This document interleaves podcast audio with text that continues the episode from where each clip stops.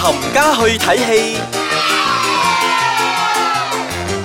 歡迎大家再次翻到嚟我哋嘅冚家去睇戲。嗱，二零一八年一開始冇幾耐咧，就已經好多鬼片湧而出啦。 係啊，我係少爺仔，我係飄學，我哋唔係鬼 人，我哋係中意睇戲嘅，好中意睇戲嘅。誒、係呃，懶人鬼。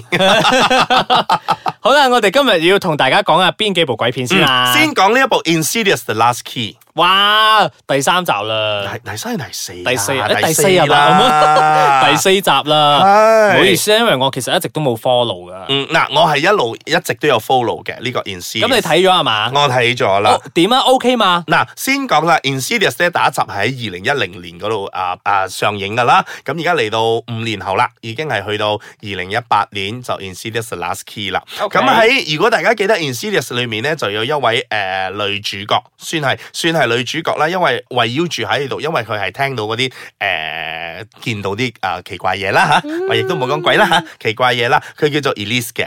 嗱喺 Elise 有名 Elise 嗰啲係啊，Elise 呢一個角色咧，其實喺第二集已經死咗噶啦。哦佢係，OK，遇到一個意外死咗噶啦。咁今次咧第三集同埋呢個 The Last Key 咧都係前傳嚟嘅。我我覺得拍前傳咧一度唔好。如果你拍咗個主角死咗之後咧，你後邊做咩都好係咪？人哋就會覺得你你都唔會死噶啦。 整鬼你咩？前面又俾人哋死咗，後邊又翻嗱如生，果拍前傳嘅話咧，你真係你跌你鬥啊！啊！你點揼佢啊？點侮辱佢啊？點樣折磨佢啊？佢都唔會死嘅，因為你知道佢遲啲佢先會遲死。啲先會死，係啦而家未死嘅。佢遲啲先會死啦。嗱，呢啲就係拍前傳嘅一個錯啊，我覺得係一個難度嚟嘅。嗱，誒、姑勿論嘅故事點樣都好啦，我一入到去咧，我打件事就會覺得啊 e l i s a 唔會死先嘅，係啦呢個啦，呢、個就喺我腦海中度啦。咁誒、呃就講翻個故事啦。咁今次係講翻阿 e l i s 咧誒嘅童年，因為佢阿爸咧以前咧係好唔中意佢係見到呢啲嘢嘅，即係啊我哋啊中國人所講嘅陰陽眼啦，佢係唔中意佢個女咧係啊。當佢係真係 freak，控制唔到嘅呢啲嘢，係呢啲控制唔到。嘅，所以咧佢喺呢間屋入邊咧就有好多嗰啲怨氣啊，有嗰啲咩嘅。哦，OK 但係就係因為呢間屋咧，佢都見過好多呢啲咁樣嘅冤魂嘅出現，但係主要原因係因為呢間屋咧係靠近一個誒、呃、墳場監啊房，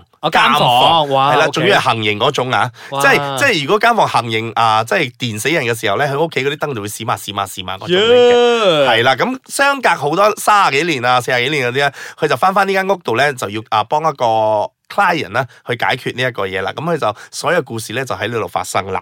嗱，誒、先講恐唔恐怖先啦。其實我係一個睇恐怖片咧係當食生菜嘅人嚟嘅，所以真係點樣都嚇唔到你啦。所以我係食緊生菜嘅睇呢部戲。喂，但係你唔可以用你個啊，我你角度你自己嘅把尺係去去衡量佢啊嘛。問兩樣嘢啦，嗱我就睇下我個我旁邊嗰度嗰啲反應啦。啊哈咁誒，呃佢、今次咧亦都有用一兩幕咧係嗰啲低俗嗰啲誒客人嘅，即係嗰啲。而家突然之間彈出嚟嗰啲啊係啦，即係即係呢啲呢啲咁嘅樣去嚇人嘅。比起第一集嚟講咧，我覺得佢嗰個陰濕度咧係少咗好多嘅。點解咧？因為第一集、第二集嘅時候咧，James Wan，即 係而家大家覺得 James Wan 咧就等於嗰個恐怖啊。 ，insidious 係啦，Insidious 同埋嗰啲 Conjuring 之類呢啲咁嗯係啊係啊係嘅，啊佢就會覺得 James Wan 呢個畫名上咧等號等號咗啊嘛啦。咁今次咧，James Wan 係只不過一個 producer。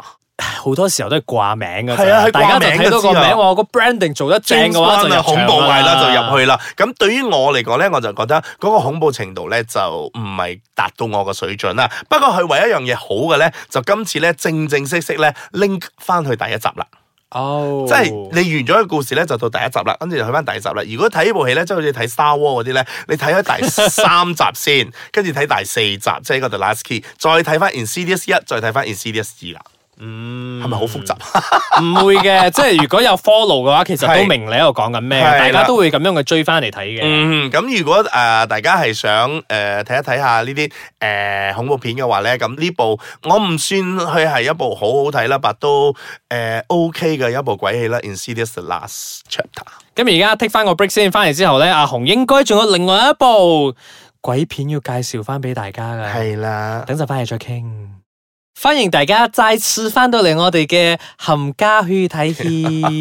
其實咪應該恐怖啲咧，我而家又哦，唔好意思，欢迎大家再次翻到我哋嘅冚家去睇戲。係啦阿紅點啊？係而啦家呢部電影係啦，正話泰國㗎係嘛係？啦，正話啱講完咗 Insidious Last Key 啦，而家講一部泰國嘅咧，叫做 Net I Die。呢個我略略有睇過個 Trailer trailer，嗯哼我覺得我覺得 OK，佢要玩盡佢就玩盡佢。嗯，個鬼咧好肉酸嘅，一直突係一直跳出嚟嘅。係嗱，我啊同呢大家介紹翻個電影先啦。係啦，Net I Die 咧呢部戲咧係講緊有一個啊，其實我覺得呢部戲咧，佢捉到鹿唔識脱角啊哈，啊，佢有一個好好嘅故事。係咯，佢個佢個 Backbone 故事嘅大綱 OK 㗎。係啊，，即係話咧，誒有一個網紅，係一個網紅咧就啊拉，因為而家大家咩都好中意係啊 live 噶嘛，食 KOL 嘢又 live 啊係啦，啊又咩咩咩咁樣係啦，咁佢呢個網紅咧，佢就有一晚咧就誒、呃、拉佢自己啊、吊頸身亡。哇！係啦，咁事隔一年之後咧，啊、所有嗰啲人喺佢呢個 post 入邊俾 tag 過嗰啲咧 OK 都會死。點解咧？喺喺呢個 video 入邊咧，即係一年後咧，而家咪好興嘅 memory 啊啊，係啊走出係嚟咧啊就會 tag 啊呢某五六個人咧，如果有俾你 tag 到咗呢呢幾個人咧，就會死嘅。咁咁咪咪住先，即係佢死咗之後踢人啊，定係係佢啦未死之前踢佢嘅？死咗之後先踢人嘅，哇咁大家就會喺度諗啦，究竟係人為啦，定係真係有邪嘢咧？呢啲人係誒 stranger 啊定係佢班 friend 嚟㗎？嗱，故事咧就慢慢一步一步咁樣揭曉啦， OK 點解佢會踢咗呢幾個人啦？係啦咁就會一一個一個咁樣去死啦。咁死嘅方法咧，誒、你問我恐怖冇咧，我又覺得還 OK 啦。我睇過有一啲畫面係割頸嘅喎，啊啊！咁、今次咧，我覺得泰國咧，誒、我覺得啊，為開全世界嗰啲啊電檢咧，都冇做得咁真去懟落去嗰啲啦。如果咪都俾人剪晒㗎有另啦。外一個咧都好核突嘅，抹佢嘅口，抹到佢係啦口裂咗嘅。係啦，有一個咧就係、誒，佢、就抹住佢嘅口，即係將佢嘅上下颚嗰度咧，就係咁夾硬抹抹到你個嘴唇尖嗰度角嗰度咧，就開始開始爛裂爛，啦係啦，爛咗嗰度咧係咁樣嚟死嘅。咁嗱，故事咧就講到呢度啦。咁究竟點解佢會踢呢幾個人，同埋呢幾個人咧佢要會死咧？咁大家就可能要入戲院嗰度睇啦。誒、好啦，講翻恐唔恐怖先啦。又正如我所講啦，我睇恐怖片咧係真係食生菜嘅，我都係食生菜嘅呢部。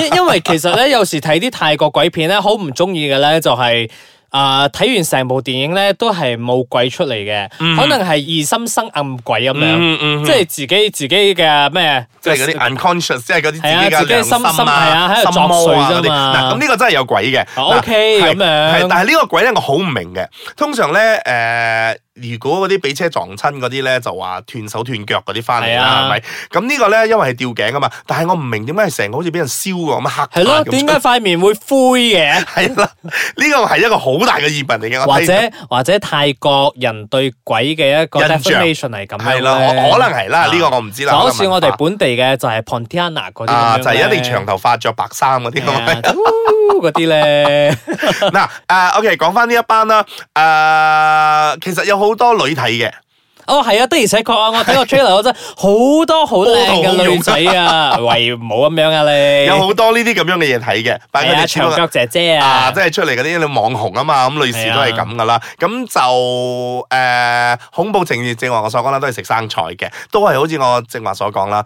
佢係捉到鹿唔識係啊，脱佢角。捉到呢個啊呢個時代最誒最 hit 流行嘅一樣係嘢啦，最流行一樣網紅啊嘢嘛係啦，但係佢就真係拍唔到一個令到網你紅心自殺啊！你幾時有睇過呢啲咁嘅電影啊？係啦，仲要 live 添係啊啊，係啦，嗱，咁講到嚟呢度咧，我哋就轉一轉嗰個 mood，係啦，好點啊好好另類喎，係咪係？啊我哋去翻一個嗱，之前睇呢下部你戲咧，轉咩 mood 係先？啦，之前咧呢部戲咧就已經上過噶啦，不過係日本版，啊，OK，嗯，今次咧就去翻大陸版，我知啦，我哋之前有講過咗噶嘛，嗯成龍大哥有有有演噶嘛，係啦，解憂雜貨店啊嘛，冇錯啦，咁今次咧就真係拍咗部誒大陸版呃，very 大陸版，除咗成龍大哥，仲有邊幾個啊？誒，仲有嗱，其實佢個名我好鬼艱難讀嘅 d e l i l a b a 哦，個中國女演員啊，迪麗嗯係熱啦巴咁，跟住仲有一個啊阮子彤 OK，啊，同佢係做嗰個《撩動咖啡館》嗰個男主角。董子啊，董子健嘛，sorry，你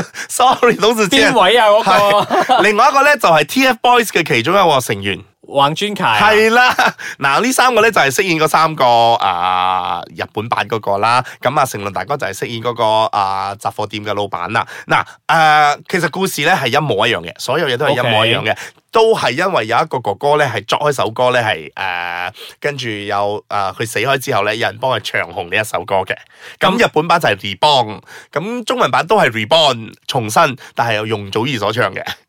Well，啊哈，OK，嗱，我講到咁樣，我講到咁多嘅時候咧，如果大家真係之前有睇過啊嗰、個日本版嘅時候日咧本版，再 compare with 呢、個啊中國版嚟講咧，其實日本版係豐富得多，但係咧冇用噶，嗯因為有 TFBOY 嘅成員喺入 邊咧，同埋啲 DD 大黑啦吧係 fans 咪？咧會入去睇㗎，係啦，同埋 D D 啦吧係嘛？嗱，佢哋咧。誒、我亦都唔可以講佢哋冇太大嘅發揮啦，佢哋都有佢哋嘅演技嘅發揮嘅。但係誒、總結嚟講，呢部戲我都係喜歡日本版多啲，因為日本版嗰啲人所有人物咧係比較生動啲啊！即係我唔明點解咧，一去到大陸咧，所有嗰啲嘢都變晒好好 China。因為前面已經有一步咗啊嘛嗯，我所以知道我哋好在自前我哋好自然會攞去做一個 comparison 啊係係啊嗱，不過無論點都好啦，正如你所講啦，阿宏專凱啊嘛 d e l b a 啲 fans 咧都唔會放過呢一部電影噶啦。咁呢部電影咧就已經係喺一月十八度上映噶啦。咁如果大家真係中意睇下呢啲咁樣嘅誒、呃 fantasy 呢啲咁嘅電影咧，的而且確係入去嘅。嗱，再俾多啊十秒鐘我講多一個先。嗱，成龍大哥我講咗係飾演嗰、個啊老闆噶嘛，嗰、個嗰、個係啊，雜貨店嘅老闆啊啊，啱啊，其實我覺得咧，佢成部戲咧揾佢係錯嘅，因為佢一路都喺度演緊一個路人家，佢係做緊戲啊！你唔係一個路人家嗰種嗰種態度出嚟咧，你一路睇到佢，你就覺得成龍喺度演戲，咪咁啦，成龍 mentally forever young 啊嘛，所以我覺得呢部戲咧，如果你真係揾一個路人家嚟做咧，會好好多。咁我覺得，咁我覺得佢應該係上次 Foreigner 做嗰個爸爸嘅角色，應該做係啦，得我依覺然得係最正。係啦，你帶埋嗰個啊咁樣嘅感覺咧去做呢部戲咧，我覺得會比較好啲嘅。嗱，我唔係話呢部戲真係差得咁樣啦，只不過如果係比較嚟講咧，佢係真係啊輸蝕咗少少嘅。你哋咪入去睇下咯。嗯如果睇完之後，你覺得你個比較覺得呢個中國版嘅好啲嘅話插，send 個我 係係啊，send 個 message 過嚟同我哋辯論下啦。啊，同埋啊 d 啦巴同埋尹專契嘅 fans 冇憎我啊，好啦，我哋下個星期再傾啦，拜拜。